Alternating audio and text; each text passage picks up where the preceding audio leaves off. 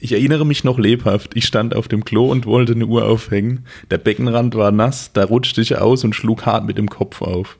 Als ich wieder zu mir kam, hatte ich eine Offenbarung, eine Vision. Ich hatte ein Bild in meinem Kopf. Ein Bild hiervon. Dieser Kasten macht Zeitreisen überhaupt erst möglich. Der Fluxkompensator. Fluxkompensator. Boah.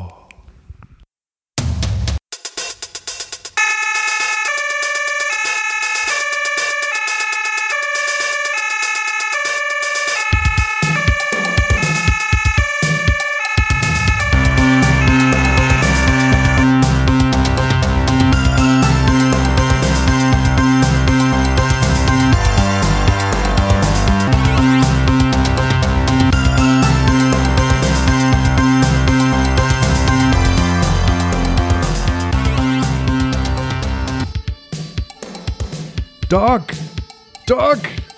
Wir sind in der Zukunft! Herzlich willkommen zu Rettungsdienst FM, der Podcast für den Rettungsdienst mit Themen rund um den Rettungsdienst. Ähm, bei mir ist äh, wieder der Frank Weilbacher.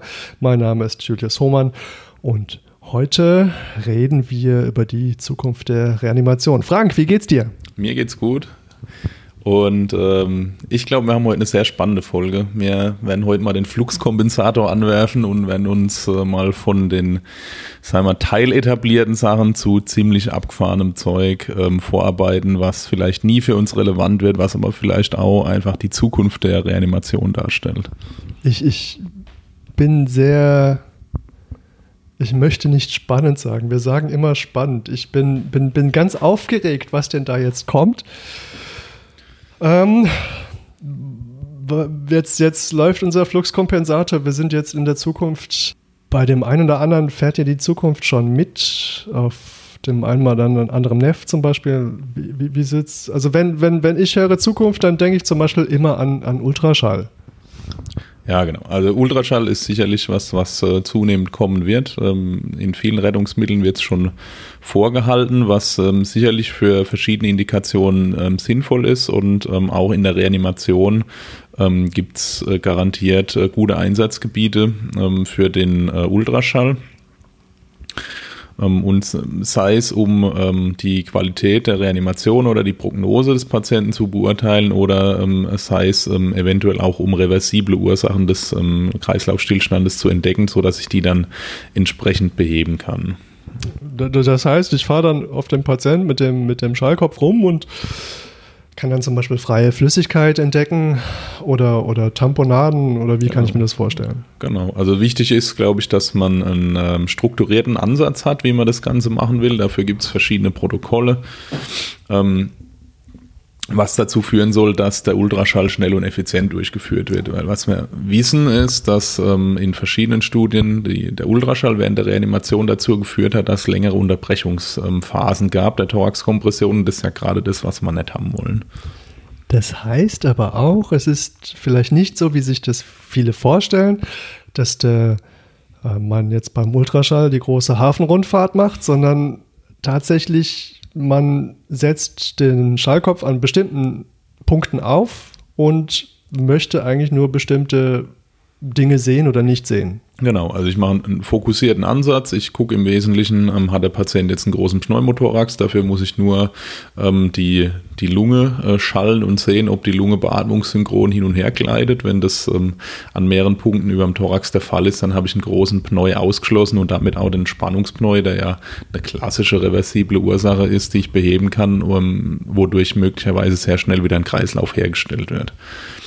Ich kann eine Perikardtamponade sehen, dafür muss ich mal kurz ähm, aufhören zu drücken. Ja, das läuft dann so ab, dass ich meinen Schallkopf in Position bringe während der Thoraxkompression und dann die, einfach die Zeit der Rhythmuskontrolle nutze, um einmal einen Blick aufs Herz zu werfen. Ich sehe, ähm, ist eine große Tamponade oder ist möglicherweise ein riesiger rechter Ventrikel bei einer großen Lungenembolie, die ich dann lysieren könnte. Oder ist es vielleicht ähm, im Gegenteil so, dass das Herz komplett steht und überhaupt nichts mehr macht, was dann interessant wäre für die Prognose? Äh, lässt sich sowas leicht, leicht schulen? Jetzt hatten wir in einer der vergangenen Folgen die speziellen Teams, ähm, diese, diese fokussierte ähm, Vorgehensweise beim Ultraschallen lässt sich das, da gibt es ja, glaube ich, auch das Fast-Schema. Ja, ähm, Fast ist der Klassiker beim Trauma, genau. Ja, lässt sich sowas leicht schulen? Kann das jeder Notarzt? Also ich denke, man kann es zumindest jedem Notarzt beibringen. Ähm, das ist, der Ultraschall wird ja teilweise so als das moderne Stethoskop betrachtet oder als das erweiterte Stethoskop, was ähm, ähnlich ähm, wie, das, wie eben das klassische Stethoskop ähm, mir Informationen bringt, äh, ohne dass ich jetzt eine aufwendige Bildgebung habe, wie zum Beispiel ein CT wo ich aber ähm, Informationen äh, gewinnen kann, die möglicherweise mein weiteres Vorgehen beeinflussen. Auf der anderen Seite ist Ultraschall genau wie Auskultation ein sehr untersucherabhängiges Verfahren. Es ist jetzt nicht so wie ein CT oder wie ein Röntgenbild, wo standardisiert eine eine Bildgebung stattfindet, ohne dass ich dafür jetzt ähm, was tun muss, sondern ich fahre den Patienten eben mit dem Protokoll durchs CT durch und dann kriege ich standardisiert die Bilder.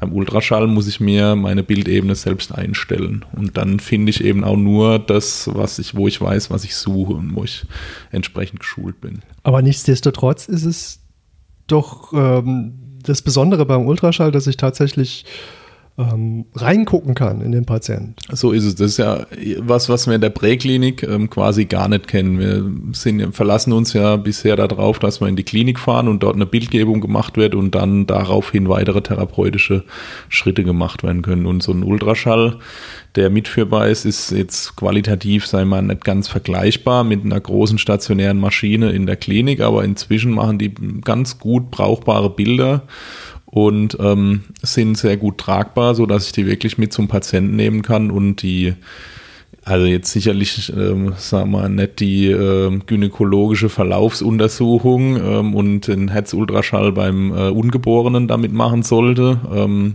aber ähm, wesentliche klassische notfallmedizinische Fragestellungen lassen sich damit schon häufig beantworten. Ja, ich glaube, das wäre auf alle Fälle mal ein Thema für, für, eine eigene Sendung, wie, wie wahrscheinlich die meisten Punkte, die wir jetzt mal ähm, aufzählen wollen, so beim Blick in die Zukunft. Ähm, jetzt hast du mir noch was mitgebracht und zwar nennt sich das Physiology Guided CPR. Ja, genau. Da fallen mehrere Sachen drunter. Das ist ein relativ ähm, logischer Ansatz. Ähm, was wir im Moment machen, ist ja, wir, wir reanimieren einfach nach Protokoll, nach Leitlinie ähm, und davon lassen wir uns jetzt gar nicht abbringen. Und eigentlich messen wir relativ wenig die Qualität unserer Reanimation. Wenn wir jetzt nicht gerade ein Feedback-Device aufs Sternum geklebt haben, was uns sagt, ob wir tief genug, schnell genug drücken, ob die, der Anteil der Thorax-Kompression hoch genug ist, dann haben wir eigentlich relativ wenig strukturierte Rückmeldungen, ob unsere Reanimationsmaßnahmen eigentlich effektiv sind.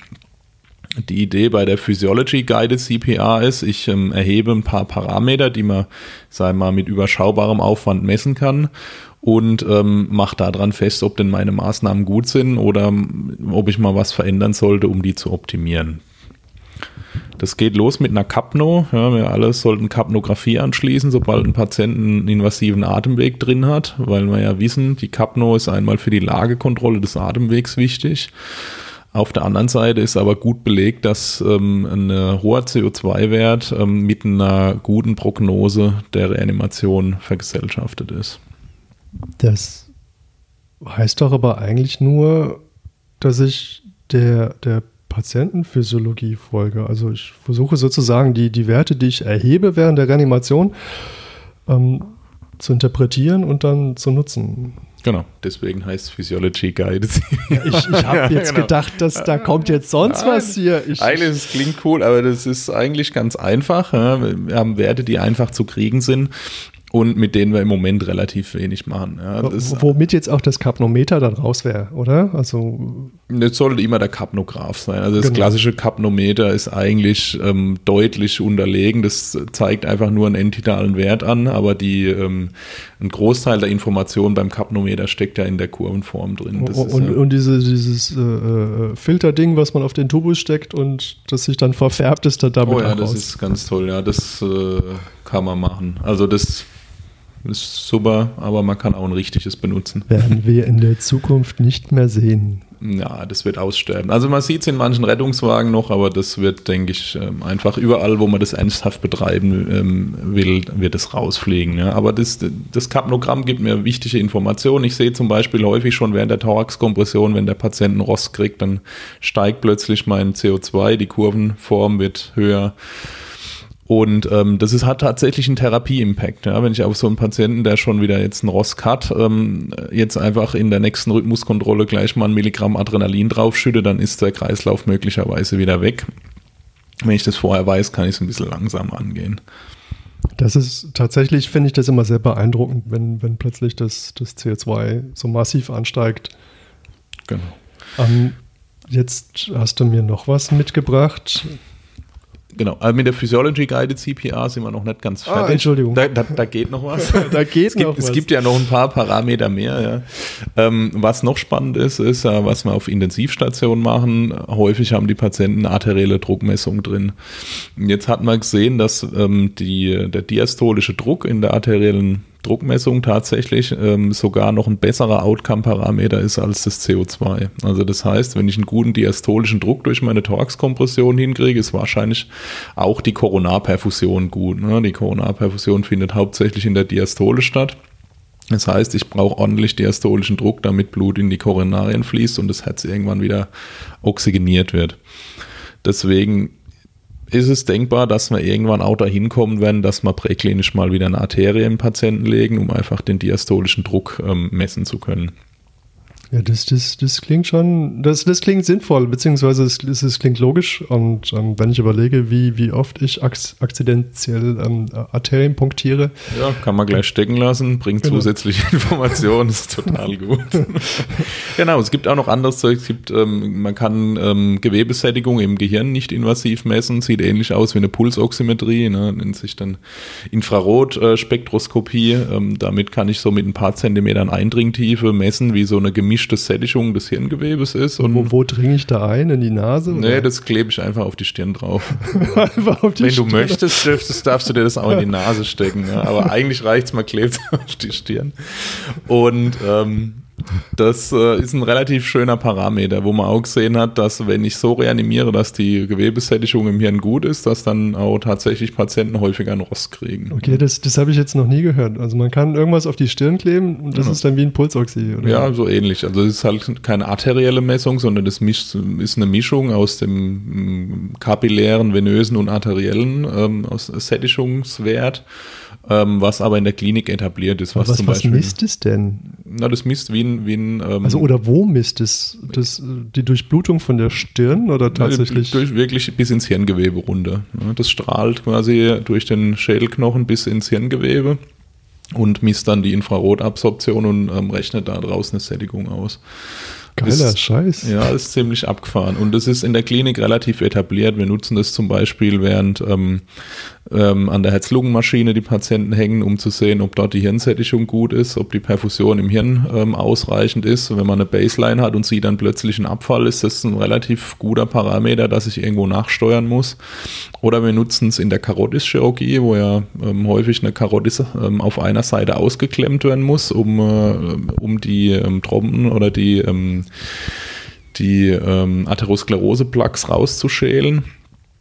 Und wenn die ähm, Umgehungskreisläufe über die andere Seite nicht ausreichend sind, dann sieht man innerhalb von ein paar Sekunden, wie diese Sättigung auf der Seite wegbricht. Und wenn ich die Karotis wieder aufmache, ist es wieder da. Also das scheint wirklich sehr valide zu sein und deswegen gibt es auch gute Ansätze, das mal während der Reanimation zu nutzen, um zu gucken, ob eigentlich genug Sauerstoff ins Hirn kommt. Und was liefert mir das für einen Wert? Sauerstoffsättigung? Ja, das liefert einfach einen prozentualen Wert. Ja, der startet vielleicht so um die 70 und Aha. wenn ich also die, die ganz genauen Werte, die, wo es pathologisch wird, ähm, sind äh, nicht ganz klar. Aber wenn ich jetzt dann irgendwann mal so einen Ab Abfall von vielleicht 15 Prozent von der Baseline habe, ist es zumindest hochwahrscheinlich, dass ich dann ein Durchblutungs- oder ein Oxygenierungsproblem habe. Und das gibt es als Modul fürs C3, oder? Ja, leider noch nicht. Aber es gibt es als Standalone-Gerät für ein OP.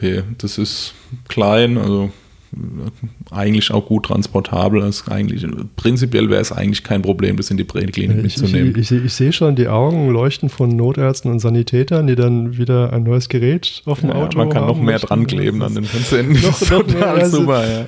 Ja, äh, man, genau. man, klebt den Patienten, das ist eigentlich der Traum, man klebt dem Patienten irgendwas auf die Stirn, der kommt sich mal richtig doof vor und Ja, gut, er ist ja in dem Fall, ist er, kriegt das ja nicht mit, da muss er ja nicht psychisch drunter leiden. Ne? Ja. gut. Okay.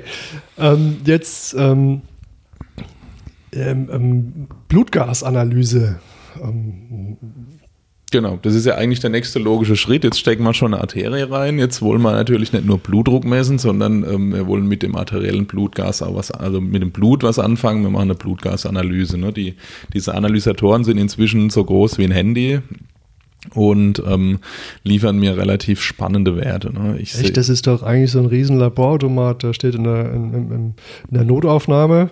Das ist so, so ein kleiner äh, ja, mittelgroße Hi-Fi-Einlage, so von der Größe her, so was, was man so von früher kennt. Ja, genau, gibt es dann im praktischen Anhänger für den Rettungswagen. Ja, inzwischen gibt es wirklich ähm, so Handheld-Geräte, das waren mal früher ganze Koffer, jetzt sind es wirklich ja, ein bisschen größer als ein, als ein handelsübliches Handy und die spucken mir schon ziemlich gute Werte aus. Damit kann ich halt einmal sehen, gibt es denn ähm, messbare ähm, Sachen, die ich korrigieren kann. Zum Beispiel jetzt die Hyperkaliämie ist ja die klassische reversible Ursache, die ich draußen eigentlich nie finde, außer ich bin jetzt irgendwo in der Dialysepraxis mit ja, dem Patienten. Wird halt dann blind gepuffert. Ne? Ja, genau. Und das wissen wir, also das ist ja zumindest relativ out in der Leitlinie. Ja, ja oh, oh, ähm, ich, ich frage mich, warum, warum versorgt uns die Industrie nicht mit Testern? Also ja, kommt ja. Also du kannst ja eine BGA machen. Ne? Ja, aber also, ich meine, wenn jetzt irgendwie so den, den Kalium-Teststreifen, den äh, haben wir jetzt mh, in der Form nicht, ja, aber ein BGA-Gerät in der Größe gibt's ja und das spuckt dir halt noch viel mehr Werte aus. Ne? Das sagt dir was über deinen ähm, Säurebasisstatus. Da kannst du dann tatsächlich mal puffern, ähm, wenn der Patient wirklich sauer ist und eigentlich, wenn fast alle Patienten nach ausreichend langer Reanimation irgendwann sauer, aber es sagt ja natürlich auch was über deine Oxygenierung. Ist denn ähm, meine Beatmung effizient? Kriege ich denn äh, einen guten PO2 hin? Also der Partialdruck vom Sauerstoff im Blut, ist der so, ist der hoch genug? Ist der im, im physiologischen oder schon im, im überphysiologischen Bereich? Aber ich kann auch das CO2 messen. Aber es ist dann nichtsdestotrotz eine Momentaufnahme. Also es ist jetzt kein, kein Echtzeitwert. Nee, genau. also im Moment dem, nee, ist keine, keine Aufkleber Online für die Stirn.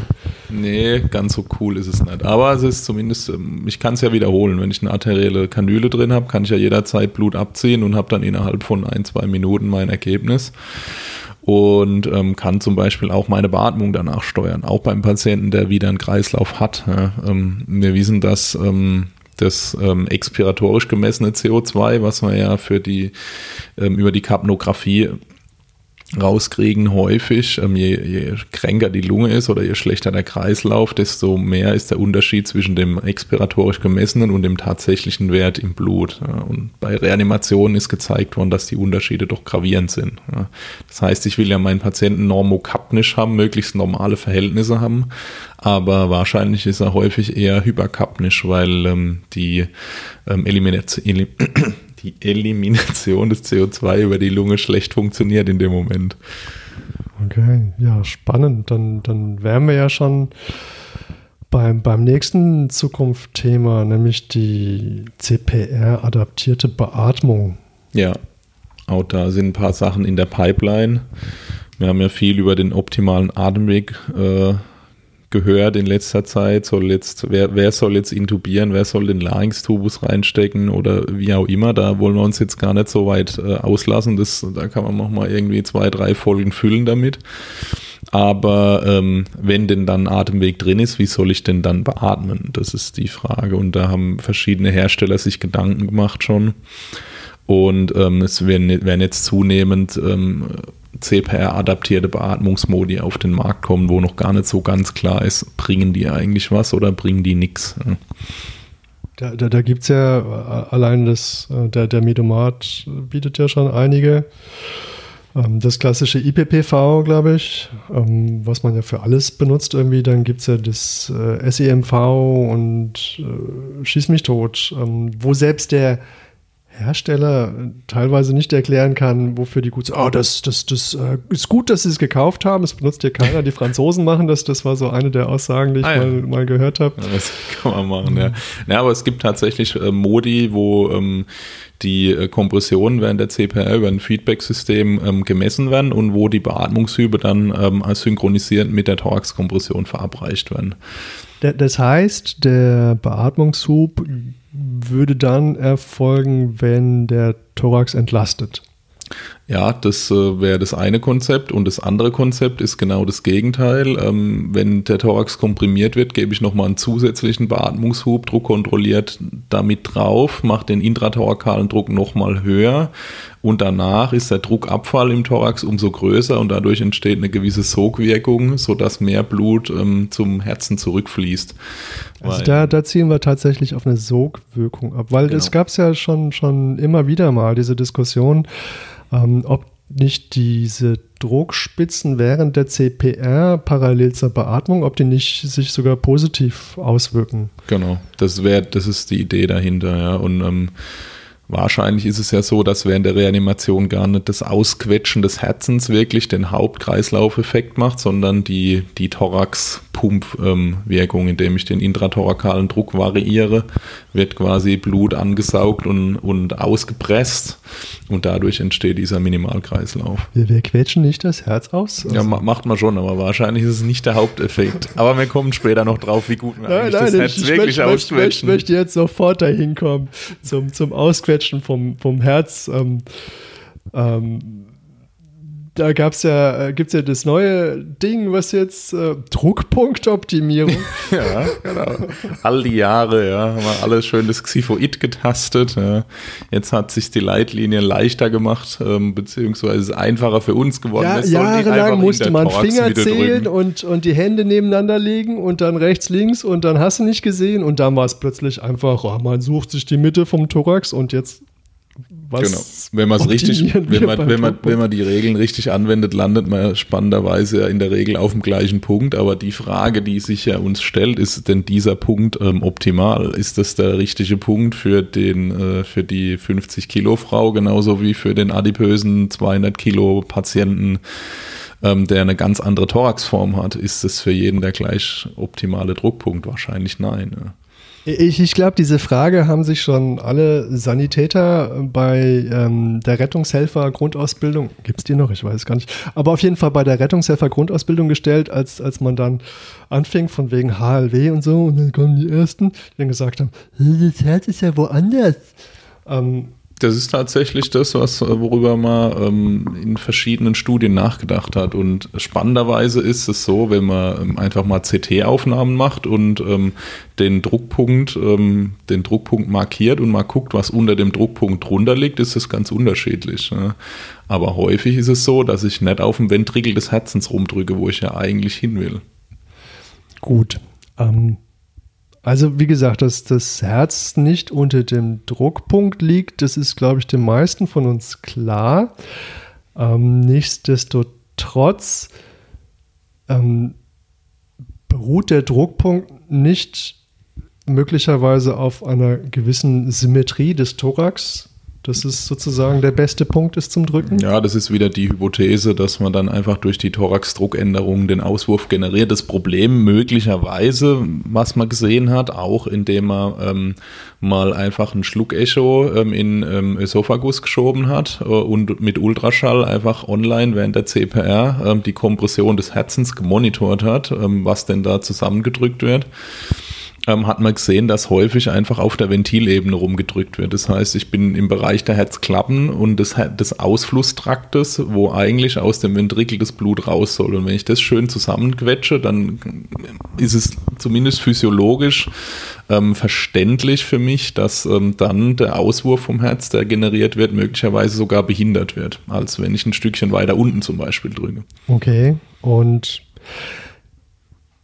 Jetzt wäre der optimierte Druckpunkt in der Zukunft ja so ein bisschen weiter links und ein bisschen tiefer, glaube ich, oder? Zumindest, Aber immer noch über den Xiphoid? Ja, genau. Also nicht ganz auf der Xiphoid-Spitze wahrscheinlich, weil sonst drücke ich irgendwann auf der Leber rum und das wissen wir, dass das ähm, tatsächlich Begleitverletzungen macht. Aber möglicherweise ist es so, dass ich im Durchschnitt wirklich etwas weiter ähm, fußwärts muss und ein Stückchen nach links rüber. Aber auch da stellt sich natürlich wieder die Frage, passt das für jeden? Wahrscheinlich nein. Wahrscheinlich muss ich einfach Parameter messen und gucken, wo der Druckpunkt optimal ist. Und jetzt stellt sich mir nochmal die Frage, wenn jeder, der schon mal reanimiert hat, kennt diesen Effekt, man, man, man drückt auf dem Thorax, es ähm, kracht nicht, aber man, man merkt schon, dass, dass das Knacken der Gelenke. Ähm, und wenn ich jetzt seitlich gehe und drücke, das hat, glaube ich, auch jeder schon mal erfahren, der den Druckpunkt nicht richtig erwischt hat, dann komprimiere ich ja den, den ähm, Thorax asymmetrisch. Um, ja, das ist möglich. Wobei ähm, niemand, niemand weiß, ob das wirklich schlechter ist, asymmetrisch zu, kom ja. äh, zu komprimieren. Ich kenne jetzt keine Studie, die das vergleicht und ob das jetzt mehr Begleitverletzungen zum Beispiel macht, ist eigentlich völlig unklar. Ja. Oder ob das mehr Auswurf generiert. Müsste ich dann mit dem Druckpunkt auch die Lage des Patienten optimieren, dass ich ihn zum Beispiel so leicht auf die Seite drehe, wobei das wahrscheinlich nicht praktikabel ist. Das ist jetzt ganz schön revolutionär, aber vielleicht sollte man das tatsächlich mal untersuchen. Ich meine, die Frage ist ja auch zum Beispiel, wenn ich jetzt einen sehr adipösen Patienten habe, ja. ist es bei dem so, dass er wie, dass wie bei Schwangeren möglicherweise ein Kava-Kompressionssyndrom in Rückenlage entsteht und der Rückfluss zum Herzen schlecht ist, weil bei Schwangeren ist ja tatsächlich inzwischen so, dass bei sichtbarer Schwangerschaft und Reanimationssituation ähm, eine Notfallsektion empfohlen ist, wenn nicht innerhalb kürzester Zeit wieder ein Spontankreislauf hergestellt wird, weil wir wissen, dass die Zirkulation der Mutter deutlich besser wird dadurch. Hm. Vielleicht ist es auch bei jemandem, der einfach nur ordentlich dick ist, so dass ich mal den Bauch zur Seite halten müsste während der Reanimation und das schon einen Vorteil bringt. Aber ähm, ja, keiner hat es gehört, vielleicht untersuchen wir es irgendwann, bevor jemand anderer auf die Idee kommt oh, und ja. dann damit berühmt. Ja. ähm, aber das ist ein, ein, weiterer, wieder ein weiteres ähm, äh, Kapitel aus, ähm, wir aus, machen aus der Ecke Physiologie orientiert. Dieser Studie. Ja, live. genau so machen wir das. Nein, aber was, 300 Stunden Live-Podcast. Was sicherlich ähm, spannend ist, äh, diese ganze Variation von Druckpunkt zum Beispiel oder Lageoptimierung oder was auch immer ich machen will, ich muss wahrscheinlich, um den Maximaleffekt haben, bei dem Patienten individuell messen, ob es was bringt. Ja. Mach meine Arterie rein vielleicht, mach mein Biss drauf, guck nach meinem CO2 und dann kann ich mal einen Druckpunkt verändern und dann sehe ich ja, ob meine Drücke besser werden oder ob mein CO2 steigt. Und wenn das der Fall ist, dann würde ich den Druckpunkt zum Beispiel behalten. Ja, also äh, für mich ein, ein sehr, sehr schlüssiges Ding. Ähm, was, was glaube ich auch relativ logisch ist. Ähm, wo ich mir dann denke, jetzt haben wir ja endlich den Schritt geschafft, dass sich nach und nach auf den NEFs die ähm, mechanischen Reanimationshilfen etablieren. Ähm, und jetzt sollen die plötzlich woanders drücken. Ja, das schließt sich ja zwingend nicht aus. Ja. Also dafür sind die zwar nicht zugelassen, aber vielleicht funktioniert es trotzdem. Ja. Das muss, auch das müssen wir mal ausprobieren. Aber die Dinger sind aus meiner Sicht schon mal ein deutlicher Fortschritt, weil wenn wir uns mal ähm, ehrlich äh, gegenüber uns selbst sind und uns mal ähm, zurückversetzen, wie denn all unsere Reanimations, äh, unsere Transporte unter Reanimation so abgelaufen sind, die wir in unserem Leben gemacht haben ohne solche Geräte und uns mal fragen, ob das jemals suffizient war, dann werden wir uns das wahrscheinlich äh, mit einem Nein beantworten müssen. Ja, zumindest spätestens, wenn die Besatzung anfängt zu erschöpfen, Genau. Oder wenn es zur Transportsituation kommt. So ist es. Also der Transport ist, ähm, ist die klassische Indikation dafür. Und jetzt gibt es eine schöne neue Studie, da hat man tatsächlich mal ähm, Schweine in Kreislaufstillstand ähm, versetzt und hat die dann reanimiert. Die armen Viecher. Ja, das, ja, und man darf sie nicht mal essen hinterher. Aber die sind dann tatsächlich. Die werden noch nicht mal gegessen. aber immerhin hat man denen noch eine letzte Spazierfahrt mit dem Rettungswagen spendiert und zwar entweder unter manueller Torx-Kompression oder unter einem MCPR-Gerät und hat dann die klassischen Parameter gemessen. Drücke, ähm, die generiert wurden, das CO2, aber auch Laborparameter für Azidose und so weiter, was ein, ein Indikator ist, wie, wie gut der Kreislauf funktioniert und auch die Unterbrechung der Torx-Kompression und man sieht ganz klar, dass das mit dem mechanischen Gerät wesentlich besser ist, zumindest in diesem Schweinemodell. Und dann hat, hat man dann auch äh, verschiedene Mitarbeiter genommen, die dann die, die CPR während der Fahrt durchführen, so einmal den 1,50 großen und einmal den 2,10 Meter. Also ob es da jetzt Größenauswahl gab, das kann ich jetzt nicht sagen. Ja. Das das 15, 50 Kilo Mädchen, was dann während der Fahrt reanimiert. Genau, soll. auf der Trage kniend, wie das mir mal eine Kollegin berichtet hat, was sicherlich ne, bei der BG total gut ankommt, wenn man dann durchs Fenster geflogen ist. Ja. Genau, aber die Geräte, wenn, ähm, die sind verfügbar ähm, die Datenlage ist ja so, dass es nicht routinemäßig empfohlen ist für jede Reanimation, aber auch da ähm, werden noch mehr Studien kommen. Und es zeichnet sich aus meiner Sicht so ein Trend ab in die Richtung, dass es mindestens gleich gut ist, weil häufig in den Studien ähm, eine, eine, gewisse Selektion einfach stattfindet wahrscheinlich, dass Patienten, die nur gedrückt werden, ähm, einfach deswegen nur gedrückt werden manuell, weil die so schnell wieder einen Kreislauf haben und nie Zeit ist, überhaupt dieses Gerät anzubauen. Und dadurch, dass die so schnell wieder einen Kreislauf haben, werden die auch ein besseres neurologisches Ergebnis haben im Endeffekt. Ja.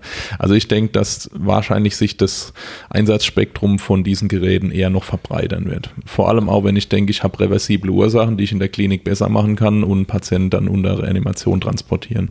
Ich, ich, verstehe auch diese Diskussion überhaupt nicht, die wir bis jetzt hatten, ob das jetzt Sinn macht oder nicht. Also spätestens in der Transportsituation oder wenn die Besatzung erschöpft, ähm, es ist ja nur noch theoretisch in der Natur, wie, wie gut ein Mensch reanimieren kann. Ähm, in der Transportsituation kann es keiner, das wissen wir. Ähm, weil, weil der Kollege vorne, der sonst immer scheiße fährt, ähm, wird jetzt niemals so gut fahren können, dass man das gescheit macht. Und ähm, jeder, der schon mal eine Reanimation ähm, mitgemacht hat, die über eine halbe Stunde hinausgeht, ähm, das ist für die Besatzung einfach ähm, extrem anstrengend, ähm, selbst wenn man häufig durchwechselt. und wenn wir jetzt an dieses, ähm, an diese mechanische Reanimationshilfe denken, ähm, jetzt habe ich gesehen, in der Zukunft wird tatsächlich wieder was aufgewärmt, was wir schon mal hatten, nämlich die aktive ähm, Kompression, Dekompression, Cardiopump oder was? Ja, also ich, das hat, hat ja mal durchaus eine Phase gegeben, wo das richtig heiß war und wo diese Geräte eingesetzt wurden. Ich selber habe es nie benutzt, aber ich denke, dass, ähm, dass das noch lange nicht vom Tisch ist, ja? weil wenn man sich vor dem Hintergrund der, der, des Mechanismus, wir ähm, machen den Druck im Thorax äh, hoch und runter, um dadurch äh, eine Sog- und Pumpwirkung zu erzeugen, ist es eigentlich physiologisch sehr schlüssig und ich denke, dass möglicherweise früher das Hauptproblem war, dass es einfach ähm, manuell sehr anstrengend war, das zu machen. Und vielleicht kommt es mit den Maschinen jetzt wieder, aber ich habe, ich glaube, du hast da Erfahrungen und kannst uns vielleicht berichten. Ja, ja, ich habe es tatsächlich, tatsächlich äh, habe ich die, die Cardiopump schon, ich glaube, zwei, dreimal benutzt. Ähm, äh, zu meiner Zivi-Zeit, da hatten wir das Ding am 0816 hängen. Ich muss sagen, das war eigentlich extrem geil. Es war ähm, also man hat so richtig ähm, gesehen, wie auch der Thorax dekomprimiert wurde, weil diese Cardiopump, man muss sich das vorstellen wie so ein, wie ein Stempel ähm, mit einer Sauglocke unten dran. Und ähm, das hatte eine Anzeige, die hat einem auch sofort Feedback gegeben, wie tief man drücken soll und wie tief lieber nicht. Ähm, das Problem in der damaligen Zeit war denke ich, vor allem, dass alle manuell defibrilliert haben. Das heißt, auf dem Patient war jede Menge Glitchy oder Elektrodenkehl drauf. Und ähm, das hat zwar gut gesaugt, aber das ist dann auch schnell mal abgerutscht. Und ähm, da waren dann die ähm, schlimmsten Berichte im Umlauf, welche Verletzungen man mit der Cardiopump zugefügt hat. Ähm, abgesehen davon, wie gesagt, ich fand es toll. Mir hat sich die Sinnhaftigkeit eigentlich eigentlich fand ich sehr sinnvoll, aber ähm, es, es war doch, muss man sagen, ähm, extrem anstrengend. Also kein Vergleich zu einem normalen CPR. Ja, also ich denke, dass das vielleicht mit den mechanischen Torx-Kompressionen eine gewisse Renaissance erleben könnte, wenn das technisch gut umgesetzt wird. Ich frage mich sowieso, warum das noch nicht der Fall ist. Also ich, ich meine, es, es, erschließt sich einem doch logisch und wenn ich jetzt so eine mechanische Reanimationshilfe habe, ähm, warum ist an dem Stempel nicht gleich eine Sauglocke dran?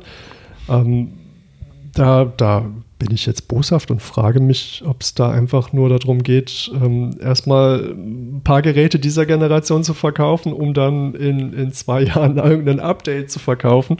Ähm, jetzt mit Kloglocke. Ähm. ich kann es nicht sagen. Die, die Daten sind halt nicht ganz eindeutig zum, ähm, zur aktiven Kompression, Dekompression. Ähm, aber ich, ich denke, das ist zumindest ein Versuch wert, das nochmal aufzuwärmen, weil ich denke, das könnte aufgewärmt nochmal besser schmecken als äh, beim initialen Kochen. Ja, also ich bin sehr gespannt. Ob, ich bin schon gespannt auf, auf die, die Werbung. Kaufen Sie jetzt den Korpuls Lukas mit äh, Toilettenpömpel. Ähm, die Studien haben belegt, ist, ist super. Ähm, ja, eigentlich kann ich es mir sehr gut vorstellen. Ich, ich bin gespannt und frage mich auch so ein bisschen, warum wir es noch nicht haben. Ja, ähm, wir sind ja immer noch bei der CPR, bei allem, was man so von außen machen kann. Was kann man noch von außen machen? Was man im Tierexperiment äh, gemacht hat und was äh, im Moment ganz ähm, gut diskutiert wird, ist, ähm, bringt es denn was, dass man zum Beispiel die Position des Kopfes und des Oberkörpers während der Reanimation ähm, verändert? Die Idee ist ja, ich will möglichst guten Perfusionsdruck und gute Perfusion aufs Gehirn kriegen, weil das Gehirn das ischämie-intoleranteste Organ ist während meiner Reanimation. Und ähm, dann ist es ja so, wenn das Hirn ischäm wird, dann schwillt es in der Regel an und es entsteht ein gewisser Hirndruck. Wenn ich jetzt Hirndruck senken will, ist es so, dass ich beim Patienten beim Schädelhirntrauma oder ähm, beim Tumor einfach mal den Kopf ähm, erhöht lagere und dadurch die Schwerkraft mir hilft, den Hirndruck zu senken. Ach so, da geht es gar nicht darum, die Perfusion direkt zu verbessern, sondern indirekt über eine Abschwellung ja, also indem ich quasi den Gegendruck, also den intrakraniellen Druck runterfahre. Ne, der der ähm, Perfusionsdruck ähm, des Gehirns ist ja abhängig vom intrakraniellen Druck und von dem ähm, arteriellen mittleren Druck, ähm, mit dem das Blut reingepumpt wird. Ja, also quasi mittlerer Druck will das Blut reindrücken, Hirndruck will das Blut draußen halten. Ja. Das heißt, wenn ich jetzt den den Druck im Schädel runternehme, ist die Hypothese, dass dann mehr Blut ähm, ins Gehirn reinfließt und dadurch die Oxygenierung dort besser wird. Ja, wie, wie kann man sich das jetzt vorstellen? Eine 30 Grad Oberkörperhochlage oder? Ja, das wird vor allem ähm, der Kopf ein Stück hochgelagert und der Oberkörper auch. Also im, im Endeffekt sind das ähm, Untersuchungen am Schweinemodell. Aber, aber ähm, konkurriert das nicht miteinander? Ich meine, wenn ich den, den Kopf ja hochlagere, kommt ja weniger Perfusion oben an. Ja. Klar, es schwillt nicht so an, aber ja, also man hat ähm, das, das Problem ist tatsächlich der Fall, das sehen wir ja auch in der Klinik, dass man dann ähm, auch entsprechend den Druck hochnehmen muss, damit noch genug oben ankommt, wenn ich den Kopf hochlagere. Ähm, man hat allerdings Studien gemacht am, ähm, am Schweinemodell, wo man tatsächlich gesehen hat, dass dieser Perfusionsdruck besser wird. Ja, den hat man dort ähm, direkt gemessen und ähm, tatsächlich war der intrakranielle Druck durch das Hochlagern niedriger, aber ähm, quasi überproportional mehr runtergegangen als ähm, jetzt der ähm, Blutdruck, der das ähm, Blut ins Gehirn reindrückt. Also eigentlich war unterm Strich dann die Durchblutung besser. Okay, und naja gut, wenn es unterm Strich besser ist, dann ist der Patient ja zufrieden. Ne? Ja, es gab danach weitere Untersuchungen, da hat man dann ähm, verschiedene Laborparameter gemessen aus dem äh, Blut, ähm, was man direkt aus den Hirnvenen abgezapft hat. Äh, da hat sich allerdings ähm, die bessere Oxygenierung nicht bestätigt. Ja, so Laktat zum Beispiel als, ähm, als äh, Indikator für anaeroben Stoffwechsel war trotzdem genauso hoch. Ja. Also ob sich das wirklich durchsetzen wird, ich weiß es im Moment nicht. Ja, okay. Das klingt aber auch nach etwas, ähm, was vielleicht auch erst möglich wird mit einer mechanischen Reanimationshilfe. Ja, es wäre halt was, was, was technisch einfach umsetzbar ist. Ne? Deswegen ist es vielleicht ganz charmant, das weiter zu erforschen. Aber ähm, beim Menschen wissen wir halt dazu einfach noch gar nichts. Okay.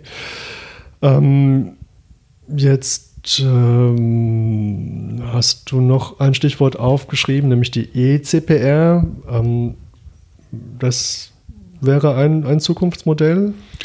Ja, und es wird auch in manchen ähm, Bereichen schon tatsächlich in Fallserien ähm, gut ähm, betrieben. Einmal gibt es in Deutschland ein paar Projekte, aber die Franzosen sind uns da tatsächlich noch ein bisschen voraus. Die machen das schon in ein bisschen größerem Stil. Die Idee ist einfach, dass man den Patienten unter Reanimation an eine ECMO anschließt und dadurch einfach eine extrakorporale Zirkulation etabliert, die ähm, die Hauptarbeit von Herz und Lunge übernimmt und dadurch ähm, der Patient eigentlich nicht selber atmen und auch nicht selber Kreislauf produzieren muss und trotzdem weiterlebt, ja, was wir ja im, im Herz-OP an der Herz-Lungen-Maschine ähm, regelhaft machen kann man auch sicherlich ähm, bei manchen Patienten sinnvoll in Reanimationssituationen einsetzen.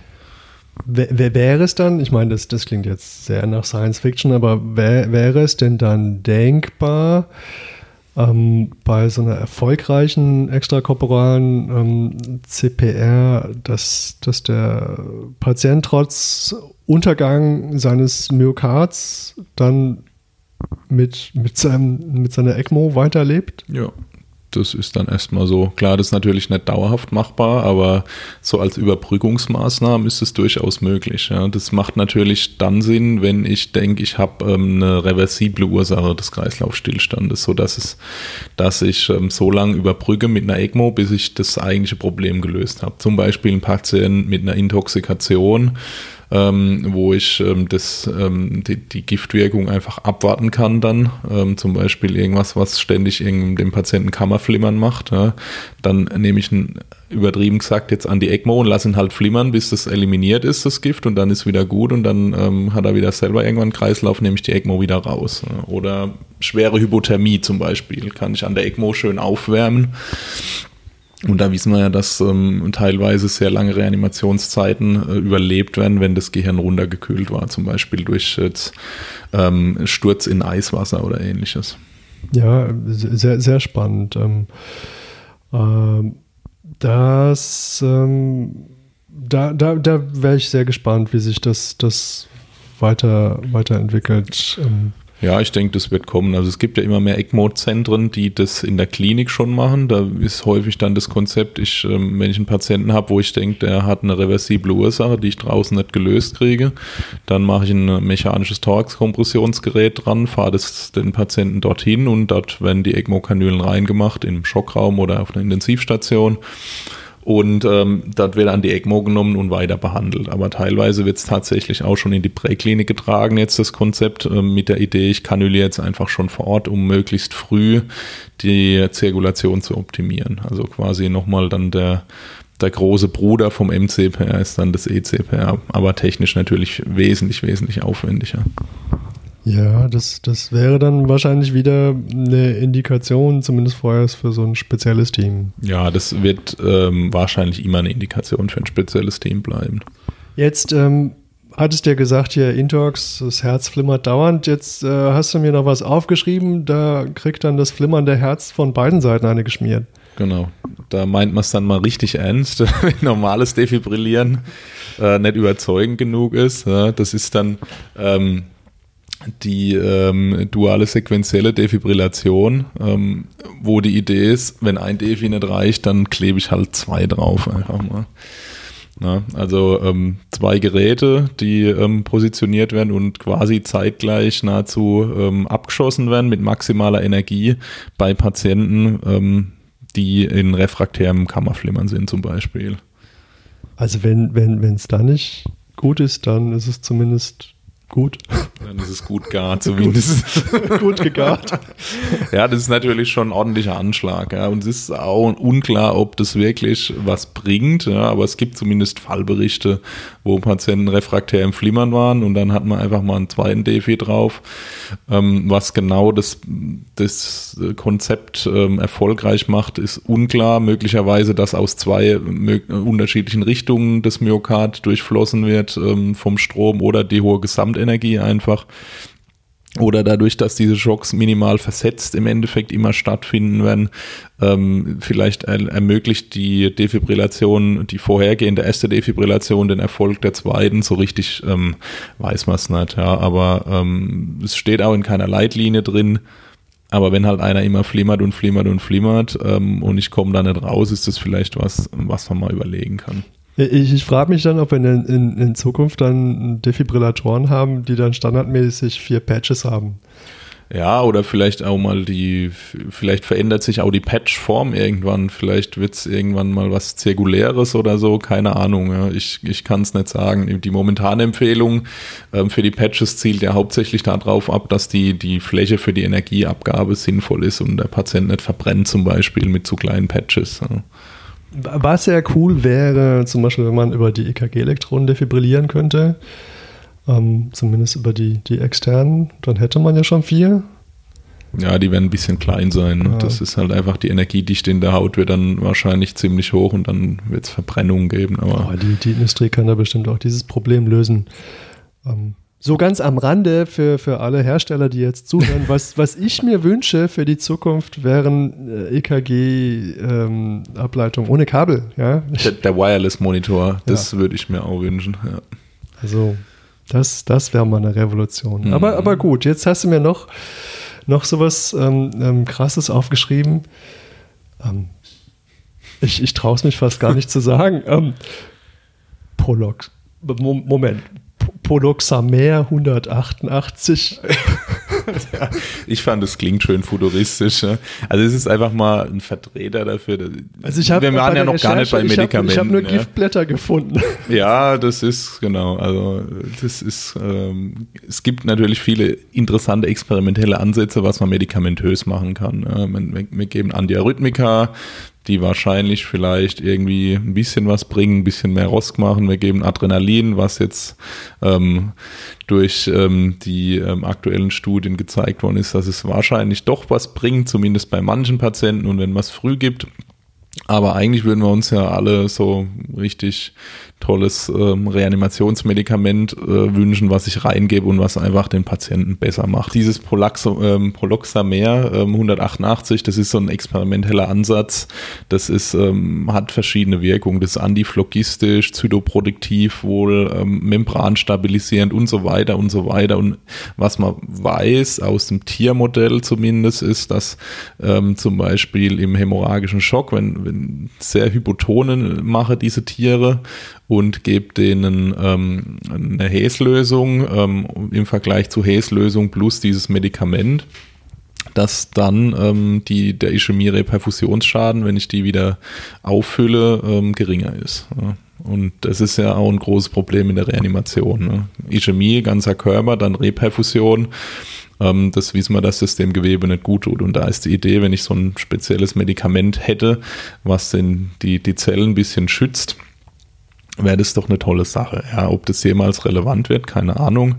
Gibt andere Sachen wie das Natriumnitroprosid, ähm, was ähnlich ist wie das Nitro, was man aus der Präklinik kennt. Ja, ist ein im Wesentlichen in der Klinik eingesetztes äh, Medikament ähm, für thera therapieresistenten Hochdruck. Ja, ähm, gibt auch ähm, NO-Gruppen ab und dadurch, wenn die, ähm, die Gefäßmuskeln entspannen, die Gefäße werden weiter, Blutdruck geht runter, aber wie wir wissen, wirkt es auch im Hirn. Ja, deswegen ist das ja so ein klassisches Nitrat dann? Ja, das ist ähnlich wie Nitrat, kein, kein klassisches Nitrat, aber wie die Nitrate gibt es eben NO-Gruppen ab. Okay. Aber wie wir wissen, kriegt ja jeder Kopfweh, den wir Nitro sprühen, weil die Gehirngefäße weit werden. Und das ist ja ähm, möglicherweise wünschenswert in einer Reanimationssituation, dass meine ähm, Hirngefäße aufgehen und dass dadurch mehr Blut ins Gehirn kommt. Und auch, ja, da hat man in kleinen Modellversuchen zumindest gesehen, dass das möglicherweise einen Vorteil bringt, diese Hirngefäße ein bisschen aufzumachen. Auf der anderen Seite kann es natürlich äh, Hypotonie machen, was äh, total blöd ist in der Reanimation. Ja. Was mich wundert, ist, ähm, nach all dieser Zeit sieht man jede Menge Medikamente in der Reanimationssituation verschwinden. Ähm, manche kommen wieder, aber ich hätte doch erwartet, dass die Pharmaindustrie irgendwie mehr auffährt. Aber wahrscheinlich ist dieser Bereich nicht rentabel oder Ja, ausprobiert hat man ja schon vieles. Ne? Es ist einfach ähm, schwierig auch zu zeigen, dass Medikamente in der Reanimation was bringen. Ne? Das, der, der interessanteste Parameter ist ja eigentlich das Neurolo neurologisch intakte oder weitgehend intakte Überleben. Ne? Und bis ich da hinkomme, passiert so viel nach meiner Medikamentengabe, dass ich sehr, sehr große Patientenzahlen brauche und, einen sehr großen Effekt von diesem Medikament, dass ich den überhaupt zeigen kann. Ne? Jetzt äh, gebe ich einem Patienten präklinisch Adrenalin und er springt wieder an, hat einen Spontankreislauf, fahre den in die Klinik, dann kommt es darauf an, wie wird er dort behandelt. Ja? Kriegt das seine richtig gute Postreanimationsbehandlung, so wie es in der Leitlinie steht, oder ist es nicht gut? Und dann passieren so viele Sachen, der ist über Wochen im Krankenhaus und irgendwann hinten kommt er wieder raus, ähm, neurologisch intakt oder halt nicht. Ja. Und wenn jetzt, sagen wir mal, so ein Medikament bringt mir vielleicht einen Vorteil von 5%, das geht mir halt relativ leicht während so einer langen Behandlung wieder so weit verloren, dass die Gruppen mit und ohne Medikament im Endeffekt hinten raus gleich sind. Das ist aber eher ein Problem des Studiendesigns wahrscheinlich als des Medikaments selber. Ja. Da werden wir noch viele kommen und gehen sehen wahrscheinlich. Ja, also ich freue mich am, am meisten auf das äh, Poloxamer 188. Ähm, ich würde mich sehr freuen, wenn ich äh, diesen futuristischen äh, Gesellen in der Zukunft irgendwann wiedersehe. Das, das, das klingt doch sehr abgefahren. Das klingt wie Reanimieren in der Zukunft. Jetzt hast du mir hier noch was aufgeschrieben. Ähm, das, das klingt auch so ein bisschen, bisschen schräg. Suspended Animation for Delayed Resuscitation. ja, das ist eigentlich eigentlich ist das die, die futuristischste und eigentlich abgefahrenste Idee. Wenn wir den Patienten nicht, nicht rechtzeitig reanimieren können und haben vielleicht ein Problem, was lösbar wäre, irgendwo, wo ich ihn hinbringen kann, dann ähm, lege ich ihn quasi mal auf Eis, kühl den schön runter, mache den haltbar und ähm, bringe den dann dahin, wo man es reparieren kann. Ja. Das heißt, ich äh, gebe dem einfach äh, massiv kalte Lösungen so dass er dann irgendwann auf 10 Grad etwa abgekühlt ist, packt den dann ein und wenn es ein Traumapatient ist, ja, kommt die Überlegung kommt teilweise aus dem militärischen Bereich, ja, schwer, schwer verletzt, ähm, vor Ort nicht zu retten, kein großer Hirnschaden durch Schädelhirntrauma oder ähnliches. Ähm, Blut durch äh, kalte Kochsalzlösung austauschen, runterkühlen auf 10 Grad, einpacken, irgendwo hinfliegen, wo man ihn wieder ganz machen kann. Also das ist eine ziemlich abgefahrene Idee, finde ich. Und da kommt man sich ja jetzt wirklich vor wie im Raumschiff. Ja, das ist aber geklaut, oder? Also das, das kennen wir doch aus Star Wars, wo, wo Han Solo da äh, eingefroren wird und äh, Prinzessin Leia kann ihn dann überall mitnehmen wie eine Handtasche. Ja, und das neurologische Outcome ist ja in Star Wars hervorragend. Ja, da hat zwar ein bisschen Sehstörungen zeitlang, aber danach ist er wieder komplett alt und kann, ist quasi äh, ohne Hilfe äh, wieder mobil. Ja.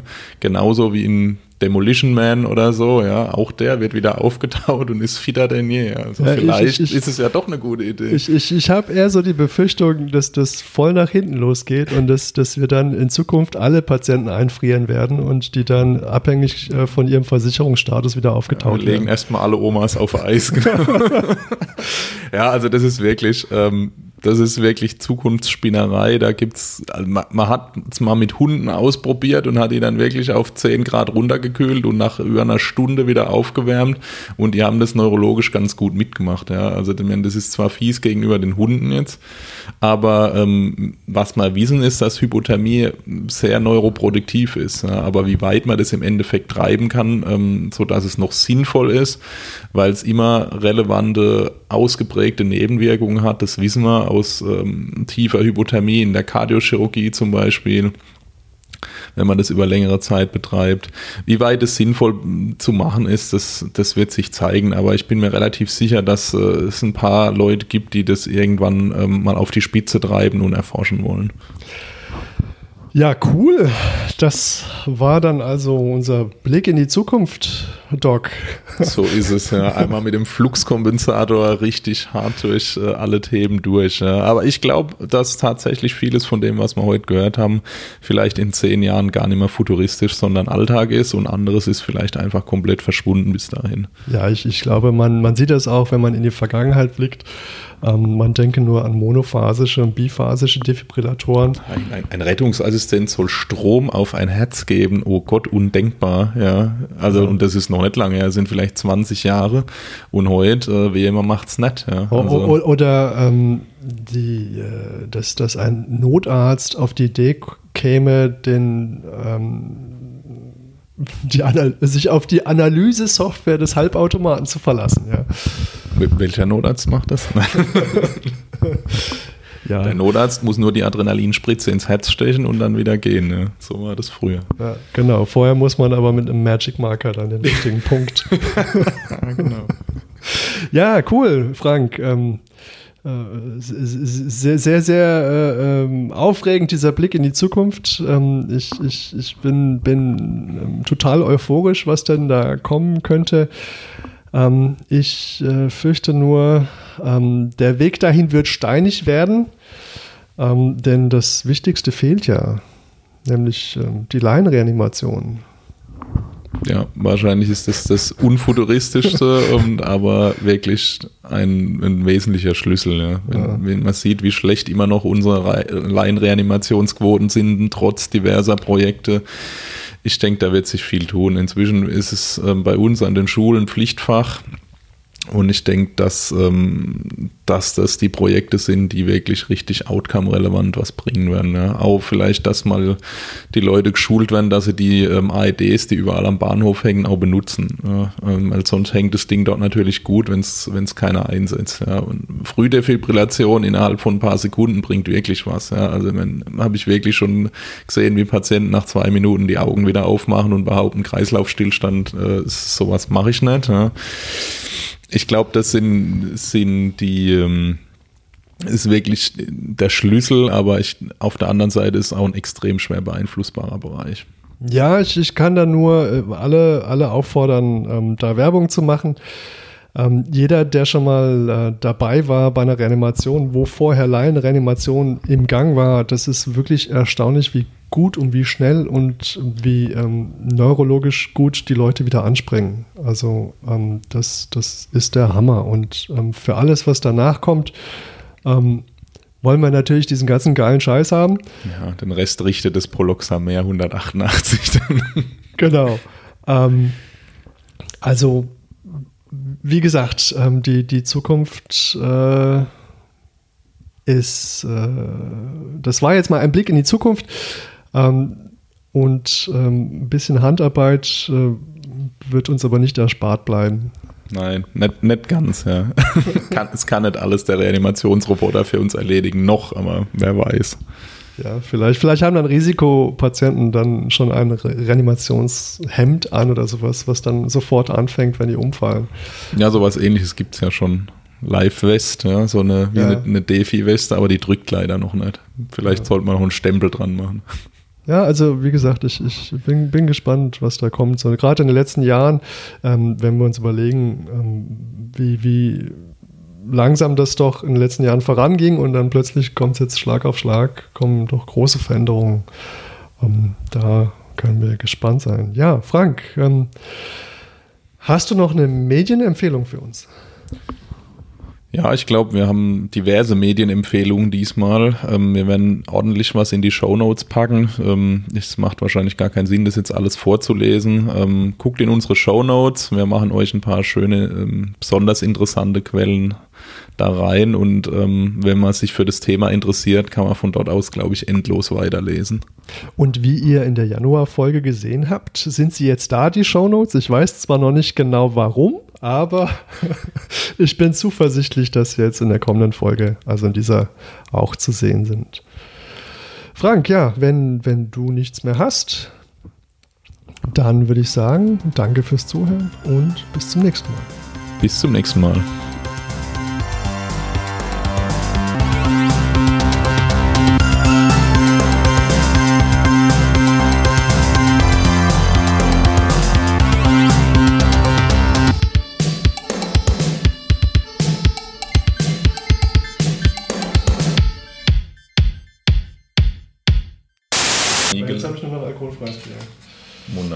Dann lass uns schnell aufnehmen.